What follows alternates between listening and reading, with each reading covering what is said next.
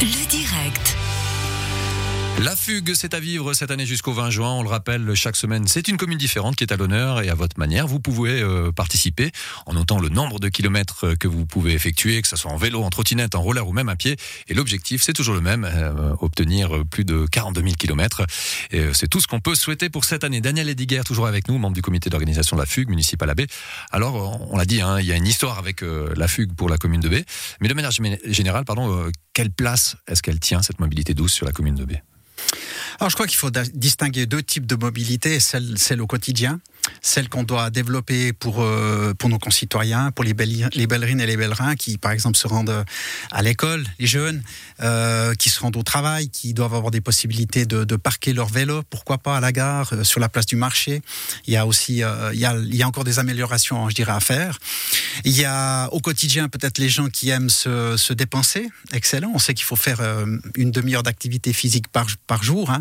Donc là aussi, à partir du, même du centre de baie, je dirais en, en 5 ou 6 minutes, si on est un bon marcheur, on est déjà euh, sur des bordiers, sur des bordiers ou sur des, petits chemins qui permettent euh, effectivement au quotidien d'avoir une activité. Et puis il y a, peut-être la mobilité, alors celle qu'on on envisage plus sous- l'égide du loisir, c'est un petit peu le cas de, la fugue chablaisienne. Donc là, euh, les chemins s'ouvrent un petit peu plus. Les, probablement que les, les kilomètres à envisager ou les balades sont, sont nettement plus, plus grandes. Elles peuvent aussi nous amener sur les hautes baies parce qu'on a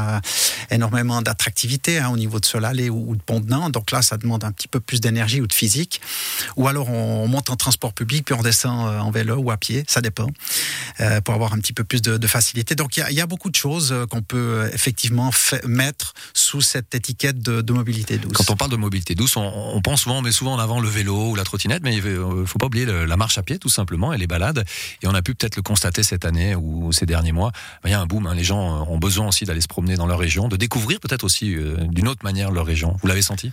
Tout à fait. Ouais, c'est tout à fait évident et, ça a du reste suscité quelques quelques questions au niveau de la commune, c'est-à-dire qu'il y a y a des demandes maintenant qui sont euh, qui sont formulées pour euh, des améliorations, que ce soit au niveau peut-être de, de poubelles, parce que sur le chemin peut-être qu'on a pris son chien, puis on se rend compte qu'il y a un petit manque à ce niveau-là, et puis des améliorations au niveau de la sécurité sur certains passages, pourquoi pas, afin de, garantir justement de, belles balades au, départ de.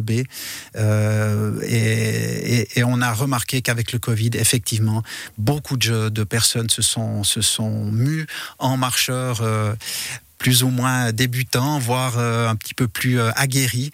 Et, le nombre de personnes qui, cheminent sur nos, nos différentes routes communales est effectivement en, en nette augmentation.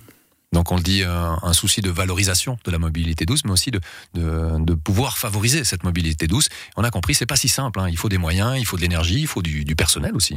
Et effectivement, c'est beaucoup de, beaucoup de travail, aussi de l'investissement. Donc je crois que là, au niveau de, des réfections de route ou des, de, de quartiers, chaque fois qu'on en a l'occasion, la municipalité, euh, par son, son urbanisme, peut euh, influencer et le fait du reste. Et puis autrement, eh bien, la commune de B, c'est vrai qu'elle a une vocation au niveau de la mobilité douce et je dirais de tout ce qui est de, de vos randos, de tous les chemins qu'on entretient, plus de 150 km sur la commune. C'est un gros effort, on le fait euh, très volontiers parce qu'on sait que c'est véritablement notre vocation. Est-ce qu'on trouve facilement les informations pour justement découvrir les parcours que l'on peut avoir, euh, ou même les balades qu'on peut faire, ou euh, à vélo ou à pied, peu importe? Oui, tout à fait. Donc, euh, comme le, site de la, de la fugue le, détermine, hein, on, se, on se renvoie sur le site de la commune de B ou de l'Office du tourisme, où là, un certain nombre de, brochures, de parcours vous seront euh, délivrés. Je pense ici notamment à la toute nouvelle balade des fontaines à l'intérieur du village, quelque chose de, de très, très, très intéressant et qui vient d'être mis en place. Donc aucune excuse pour ne pas se balader sur la commune de Bain. Il faut aller chercher un petit peu l'information et on la trouve très facilement. Daniel Lediger, vous bougez pas, on se retrouve dans quelques instants. On va parler euh, un petit peu régionalisation aussi, euh, qui est euh, un élément extrêmement important dans le le développement de la mobilité douce. On se retrouve dans quelques instants.